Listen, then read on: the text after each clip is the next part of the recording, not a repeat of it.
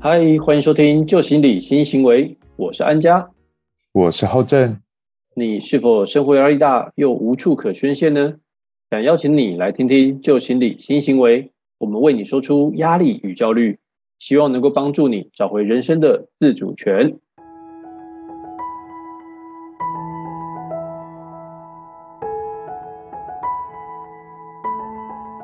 最近收到通心粉积极的留言询问哦，讯息中她都提到了她跟她男朋友最近的相处啊，还有沟通，总会觉得好像他们的感情像在走两条平行线一样哦，口角越来越频繁，然后常常就会为一些小事而争吵，然后她常常觉得说，男朋友好像没有办法理解她的感觉、感受，还有她的想法。那在他们的关系上，常常会觉得一种得不到理解啊，得不到支持，所以他现在陷入一种困境，就是他在思考这个对象是不是不适合我，我们是不是应该要来选择分开了？所以我们能理解哦，在关系上哦卡关啊，它其实会带来很强烈的煎熬感，还有拉扯。所以哦，这个问题哦，其实坦白讲哦，严肃起来还蛮严重的哦。所以希望哦，能够在这个问题当中啊，跟大家一起抽丝剥茧来。认真找一下到底哪里出了问题哦，所以今天呢，我们就会透过这个角色扮演的方式啊，用情境模拟来跟你一起来讨论这样的沟通究竟出了什么状况。那同时呢，我们也反观一下自己生活当中有没有类似的状况，需要去做一些提防啊，跟去做一些注意喽。所以这集我没有来牺牲摄像来演摄像 来演出，也没有到牺牲摄像啊，对对对。有点类似广播剧的概念哦，所以这也是我们比较新的尝试，也欢迎各位朋友们给我们一些指导。OK，嗯，没错。那我先大致描述一下哦，我们这个情境呢有两个角色哦，一个角色呢就是 A 女，就是这个女朋友的部分。那另外角色呢是 B 男哦，就是他们互为男女朋友哦。那他的事件呢是发生在呃某一次 A 女在上班期间呢，在开会的时候。A 女呢，因为工作上报告疏失哦，经理呢在会议上将她的疏失啊提出来做一个检讨的一个过程。那等一下我就会扮演的是 A 女，然后安家会扮演的是 B 男的角色哦。OK OK，好，那大家仔细来听一下我们的对话，到底有什么样的问题跟状况在里面啊？那倒数三秒过后呢，我们就开始喽。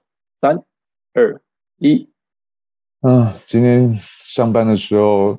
经理说要开部门会议，那在会议期间又故意把我之前犯的错误在众人面前拿出来，在那边挑我的毛病，把我的疏失拿出来让大家当众公审，什么意思啊？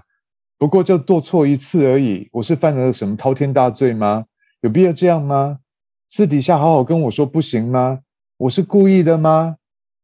哎，不是啊，你不要每一次人家给你建议，你就觉得人家在针对你。你有没有仔细想过啊？其实就只是你没有把工作做好啊，经理才会提出来给你建议嘛。啊，人家说真的也是在讲事实而已啊。你到底有什么好生气的？就把你的工作做好就没事啦。好啦，你们都最棒啦，都最厉害啦。反正我怎么做都烂呐。你们就是都看我不顺眼呐。哦，抱歉哦，跟我这么烂的人在一起，我看他要不要干脆直接分手啊？干嘛跟我这么烂的人在一起啊？OK，好，这个短剧到这边哦。这个 B 男听完之后，应该两眼直视发愣，想说：“哎呦，怎么变这么严重哦？”所以请各位发凉，对，背脊都发凉。所以请问一下各位听众哦，你觉得啊，在这段对话当中啊，哪里出了状况呢？仔细想想看哦，他们在对话的过程当中，到底出了什么问题哦？嗯，给大家三秒钟的时间。其实这一段对话来讲的话，如果仔细大家有在听的话，你会听到我扮演的 A 女的角色，一开始她所所有的描述，她其实都在聚焦在一件事情，叫做整体事件。她一直在说公司开会啊，部门会议啊，然后经理在众人面前挑她的毛病啊，把她公审啊，然后他不是犯了什么滔天大罪等等的，这些来讲的话，全部都在做一件事情的描述，就是在描述当下的事件。嗯嗯，他缺乏了对自己感觉上的定义。我在这个事件过程当中，我的感觉与感受是什么？而且他在语言当中用了很大量的叫做一般化语言。哎，或许有些听众应该是第一次听到“一般化”这个词汇哦。哎，浩正这边可不可以稍微为我们说明一下，这“一般化”是什么意思啊？嗯，一般化是语言模式上我们称为叫一般化，那心理学上叫做类化情节哦。嗯，什么叫一般化或类化？简单说明一下，就是大家所有人每一个人总总是往往通常经常怎么在对待我，就叫做毫无例外，就做一般化。嗯，就我们常讲的叫以偏概全呐。哦，只只看到的局部了，就会认为全部都是如此，这个叫做一般化。对，对，没错。OK，那这个是刚刚 A 的部分的第一段浩正的这个解析哦。那在这个 B 男的部分呢，大家觉得他有什么问题呢？你看哦，像刚刚 B 男回复说：“哎，你不要每次人家给建议，你就觉得大家都在针对你。你有没有仔细想过，你就是工作没做好啊，经理才会提出来给你建议啊？人家也是在讲事实嘛，到底有什么好生气的？你看哦，这一段内容描述怎么样？这个 B 男令人生气，对，蛮令人生气的。其实啊，他都已经感觉到对方的感受不好了，但是呢，这个 B 男认为说，哎，不对啊，我有责任，因为她是我女朋友嘛，我有责任让她好起来，而且想要帮忙解决问题。所以呢，他觉得解决问题之后呢，就能让对方变好。因此哦，他开始怎么样？开始分析啊，分析说，你看到你过往就是怎么样怎么样，所以老板才怎么样。他开始接着该跟他讲道理。并且给建议，你未来啊应该要怎么做才对啊？你把工作做好就没事啦。你看他急着要去解决问题啊，所以呢，这个是很多男性会呃不自觉所产生的一个现象哦。因为我们男生呢，常常被称为是救火队哦。那为什么会是救火队呢？我们在后面的这个描述就会提到，大脑男女生的大脑到底有什么样先天上的这些差异哦。OK，那相对的这个 B 男呢，他同时啊还有在言语上。也有使用跟 A 女一样的状况，有使用一些一般化的描述。你看哦，你就是这样啊，总是觉得大家都在针对你，你过往一直都是这样子啊，跟你讲了好多次，有没有？这也是一般化的类化情节喽。嗯，而且这边来讲的话，因因为 A 女在描述的过程当中，她其实没有对自己的情绪做一个定义，嗯，所以 B 男在接收到这样的讯息的时候，其实帮对方下了一个。错误的情绪标签，就是你就觉得大家都在针对你，但是他从头到尾没有觉得他 他是被针对，对这件事情，他并没有把他嘴巴讲出来。不过你帮他下了这样标签，对方会觉得我不是这个意思，我也不在讲这个重点，你为什么帮我乱下这样的情绪标签？其实情绪就会被勾勒出来了。嗯，没错。然后接下来 B 的回应之后，就回到 A 的反应哦。所以人都会像照镜子一样，会互相映射哦。所以 A 女在描述整个过程当中，她感觉不到我的感受是被同理的，是被理解的，反而会觉得你在跟我分析，在给我建议，好像都觉得我都没有做好，你在贬低我的自我价值。所以她会觉得我是没有价值、没意义的。所以她在语言上就会开始进行一种反击，而这种反击来讲的话，我们称为叫做被动攻击导向哦。所以他的语言里面也充满了所谓的大量的一般化的语言模式。我们刚刚谈的一直在以偏概全。对，所以我们来回顾一下，刚 A 女讲说：“对啦，你们都最棒、最厉害啦，我就是烂男，你们都看我不顺眼呐。”这个就是刚刚浩真所提的自我防卫，然后启动他的攻击的一个模式哦。嗯，因为像你们，你们就是把所有人都涵盖进来了，这就是所谓的一般化，就毫无例外啊。对。然后，那被动攻击导向来讲，刚刚安家有谈到，其实他他所有的语言状态里面，都状似好像在做自我贬低，但是他却带有强力在攻击他人的意图哦。所以这部分来讲的话，其实他也是在做一种攻击式的自我防卫哦。OK，所以这整段对话的过程当中，如果大家仔细听的话，他其实出现的沟通时最大的问题哦，其实都是聚焦在什么东西？聚焦在。事件还有情形的描述，没错，嗯，而他没有办法精准的去说明自己的情绪与感受的时候，或进一步的去描述我的需求，我的具体的需求是什么时候，当他自身的情绪没有办法精准定义，对方就很难去接到球，嗯，对方无法去承接到你现在到底什么情绪状态，所以他在帮他的情绪重新下定定义下标签又下错的时候，就会惹怒对方，嗯嗯嗯。没错。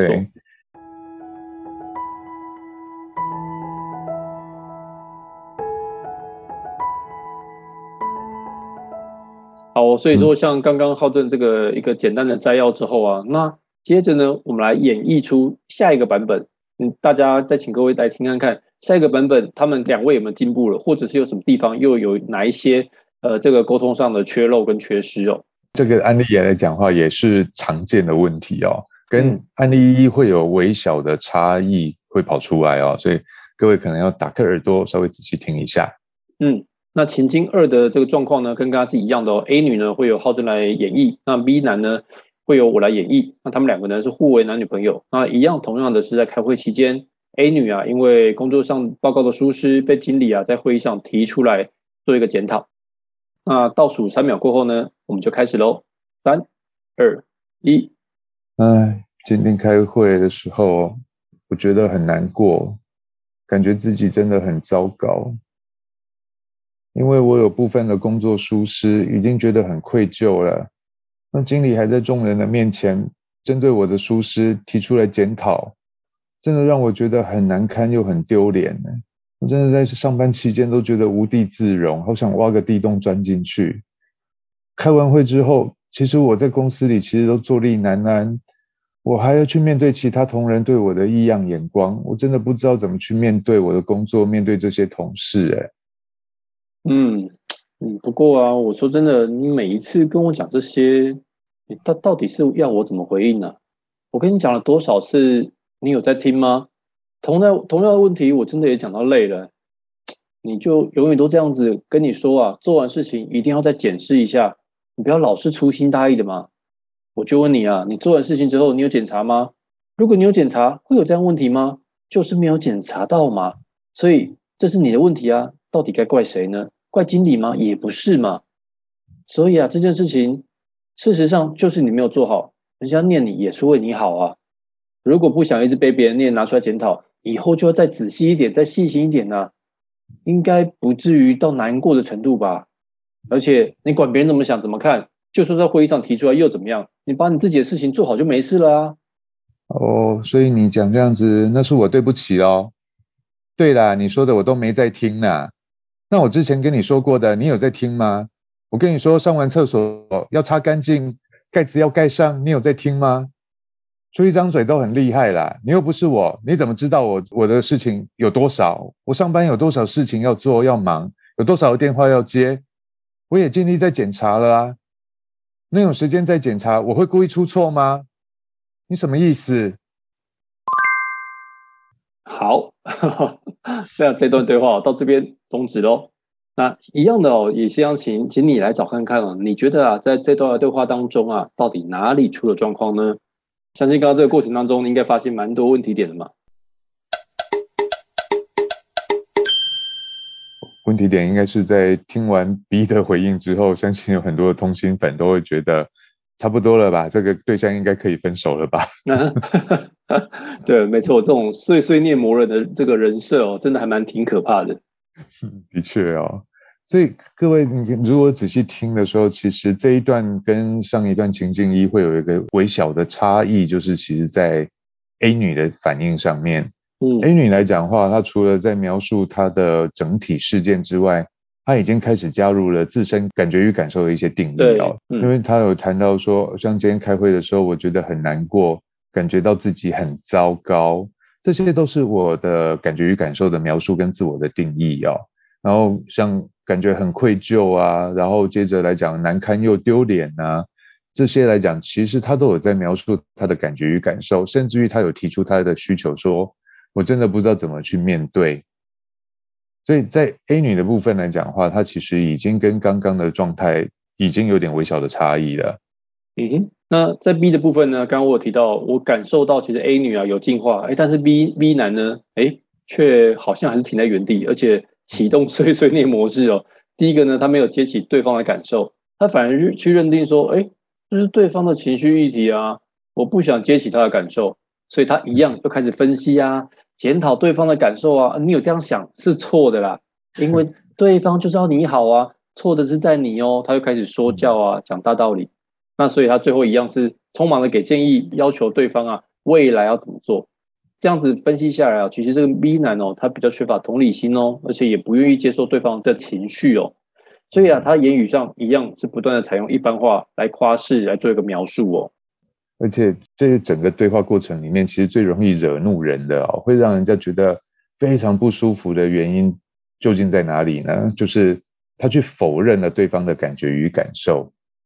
你老是粗心大意啊，老是就是刚刚讲的一般话，嗯，然后这就是你的问题啊，怪谁？你看，然后这些都是一直不断在否定对方的状态，然后接下来还有，你以后再细心一点，应该不至于好难过吧？这些来讲都是一直在找一些事实，然后在否定对方的情绪感受是一种错误的，嗯，所以就会把对方的情绪把它勾勒出来了。所以回到 A 的应对的时候。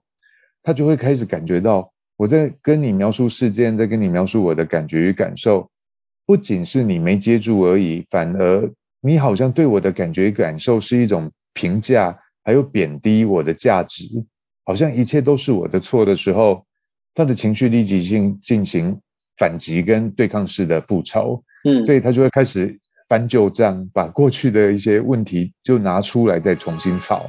我们之前有谈过一个叫二元思维的概念哦。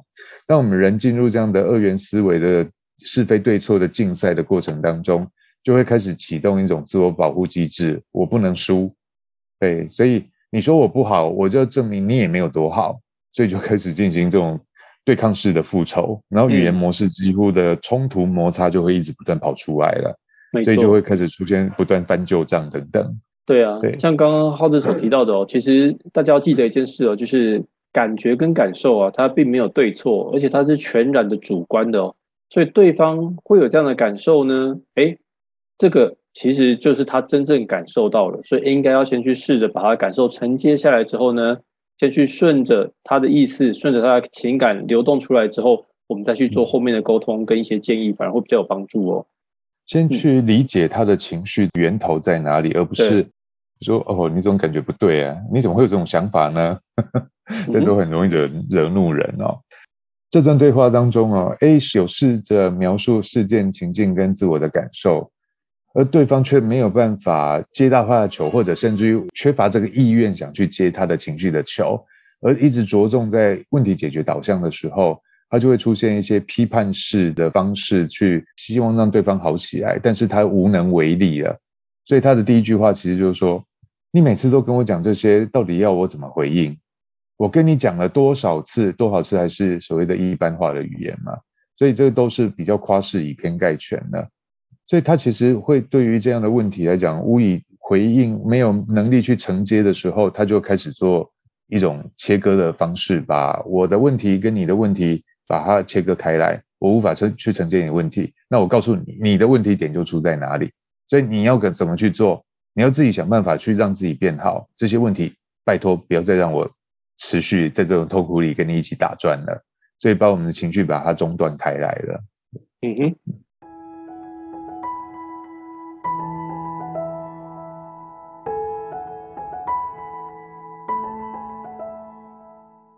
那接着我们如果想要了解两性间沟通的差异哦，就得先来聊聊脑部的结构跟发展喽。我们补充说明一下，我们接下来要谈的这些哦，跟性别刻板无关哦，因为呃，最近我们会知道这性别意识抬头哦，所以有人对于性别的议题会比较过度的敏感一些。但是我们要必须强调，这些跟性别刻板是没有相关性，而是人类演化的过程当中造成的脑部的发展，还有大脑神经学研究的统计结果哦。所以这不是性别刻板，再次强调。但是啊，说真的哦，现在这个。呃，不论是健康的议题啊，还是一些研究的知识啊，说真的，所有的这个科学阶段性的结果，在某种意义上都是等待被推翻的。哈，但是呢，我们现在所分享这个资讯呢，是现在这个阶段是一个呃比较受大众所认同跟认知的一个概念喽。我们常常讲说，哎，男女的大不同啊，像是从哪里可以看出来？像我们日常生活当中，以问路为例子来讲的话，如果男生在遇到别人问路，跟女生遇到别人问路的时候差别在哪里？但举例哦，你跟女生问路的时候，你会听到女生的描述就很不一样啊，会很有感受性。她会说：“哎，过了前面的斑马线啊，那个路口车多哦，然后过马路要小心。”那接着来讲的话，你就会看到右手边那边会有一栋很显眼的红色屋顶的漂亮房子哦，那里就是哦。所以这个部分就是女生比较容易出现的描述哦。那同样的问题，你去问男生的时候，男生的表达就会比较简洁跟目标导向，多半就会跟你回答说：“哎，中正路往东哦，三百公尺，你就可以看到门牌了，然后很快就会找到了。”这就是明显可以看出在表达上男女之间的大不同哦。没错，所以这个哈佛大学啊，其实有一个教授他曾经说过。女性呢是倾向比男性更追求生活的安稳，她有比较好的言语表达、跟社会沟通技巧和情感的表达能力哦。而男性呢，则是更追求独立啊，而且有更良好的空间和数学能力哦。这些情境哦，还有研究也说明了男女的脑部发展活络区域哦，其实有许多的不同点哦。所以下面我们就简单的来讨论一下男女脑部发展的优劣势。所导致沟通时哦，在理解认知上为何有比较大的差异存在啊？嗯，那第一个我们来探讨的就是，其实男女有别来讲的话，就是在左右脑的发展上，其实是最常见的差异。然后大家都知道，就是人的脑部有分为左脑跟右脑嘛。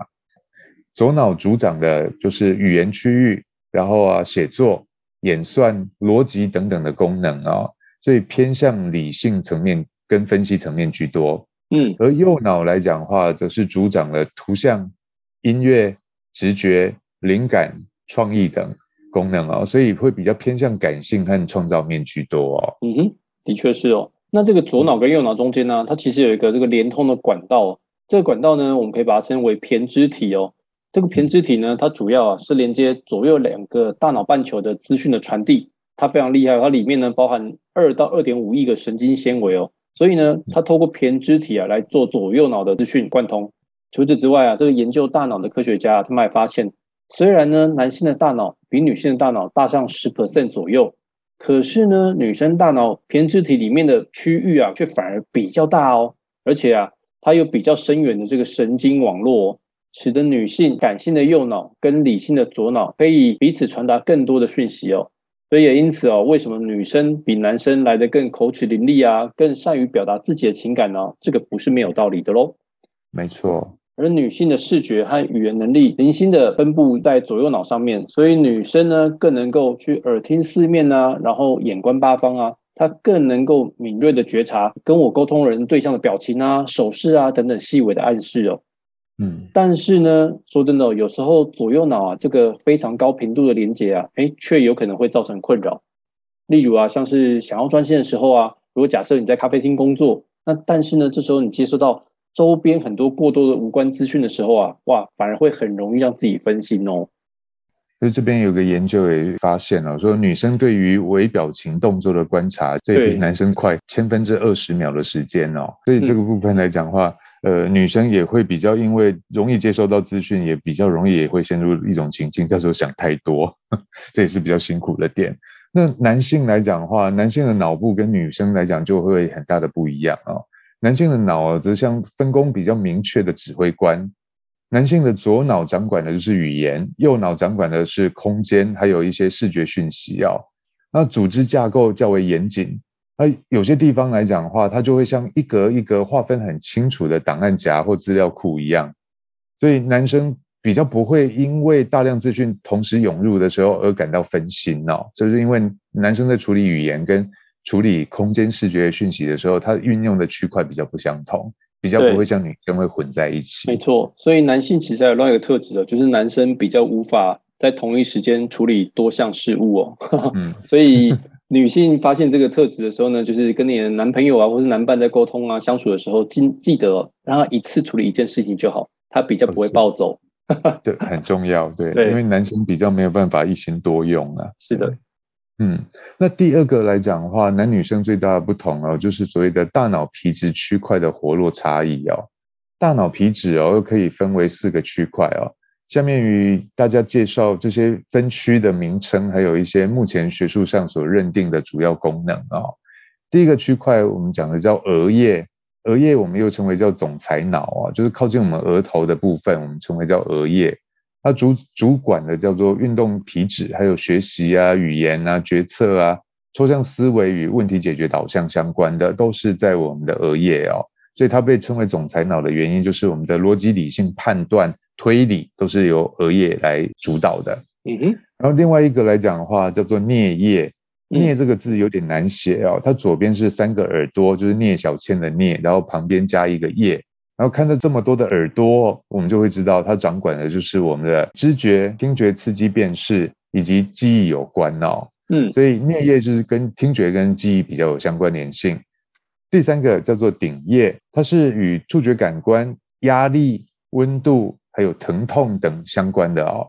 所以这个顶叶来讲，就是在头顶，所以它叫做顶叶哦。嗯嗯嗯，那最后一个叫做枕叶，枕叶就是我们在睡枕头靠的地方，它是在顶叶跟颞叶的后头哦。它主导的就是跟视觉有相关的。嗯，是的。所以有一些科学研究啊，其实认为啊，大脑的发展啊，跟我们人类的演化有它的关联性哦。因为在远古时期啊，为了要确保我们的种族繁衍啊，而其实男生跟女生啊各自有明确的分工。像是我们比较常见，就是男性啊会负责打猎嘛，而女性呢，只是会在她的住处啊去收集这些食物啊，并且照顾孩子啊，打点家里面的大小事务啊。所以你看到、看到这里就很特别啊，男生负责的区域跟女生负责的区域是不同的，而运用到大脑的皮质区块也是不同的哦。所以大脑的这个区域啊，可能会因为这样子发生，慢慢慢慢很多年下来发生变化，然后在我们基因里面产生一些作用。所以以便去完成两性它各自的职责哦，就是我们讲的一个对内一个对外，就会开始衍生出我们的大脑的差异哦。以现在大脑神经学研究与神经回路图上的检测结果，会发现一个很神奇的地方，就是女性的左脑和右脑的的连接较较为高度较为活络，而男性来讲的话，则是前额叶跟枕叶前后脑的连接强度较强。而左右脑比较强的连接处其实是在小脑啊，这也就是解释了为什么男性的运动神经较为发达，因为小脑在管理我们的运动神经。那也可以解释到，很多人常会说啊，男性是视觉化的动物，也是问题解决导向。主要原因就是因为我的枕叶就是管理视觉，而前额叶就是在管理我的逻辑判断思维的总裁脑哦。嗯哼，这些来讲的话，也是支持了人们的一些既定印象，就是。男性来讲的话，大脑显然处理更多的感知和协调行为，而女性的大脑哦更善于处理一些社交技巧，还有一些记忆相关更强大的功能，就是男生比较欠缺的，就是能同时做好多件事情，叫同步多功的概念。没错，没错。所以我这边也稍微补充一下，就像刚刚前面一开始所提到的，为什么男生常常被称为救火队呢？为什么都是问题解决导向呢？就是这个原因哦，因为它的前额叶皮质跟枕叶它互相连接是比较活络的，对啊，所以会有这样的特质跟特色喽。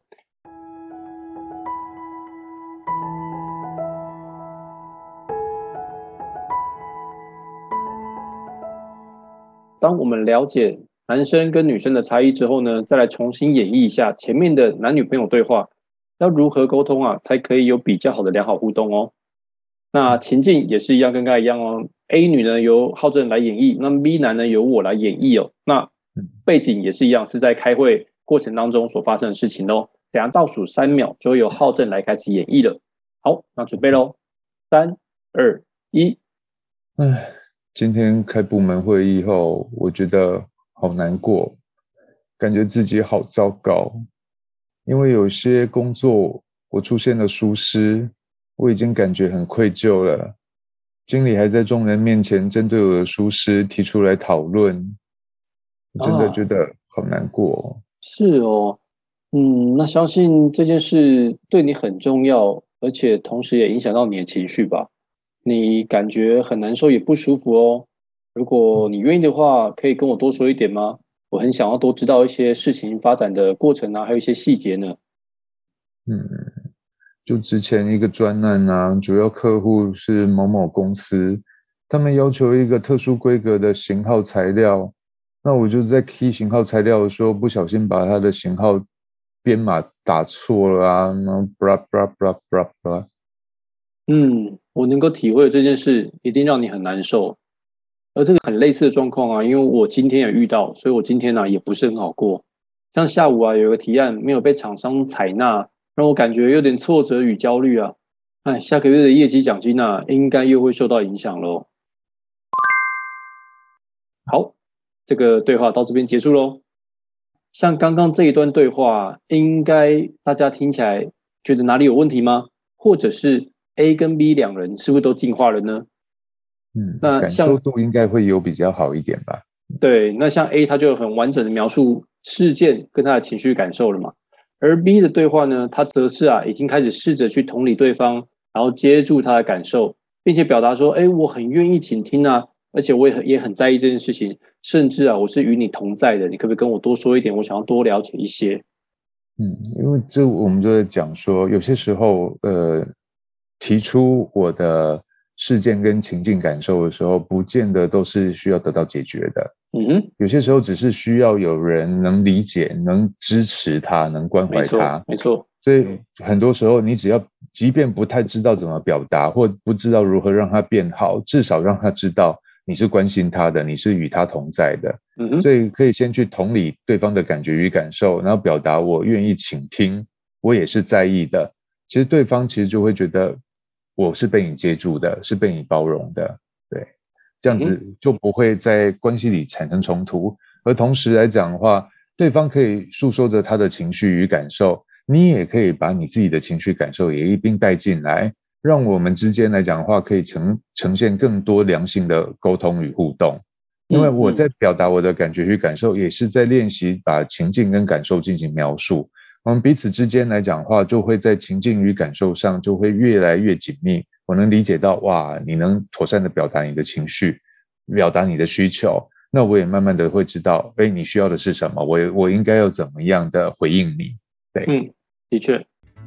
那今天节目呢，我们最后啊来 summary 一下哦。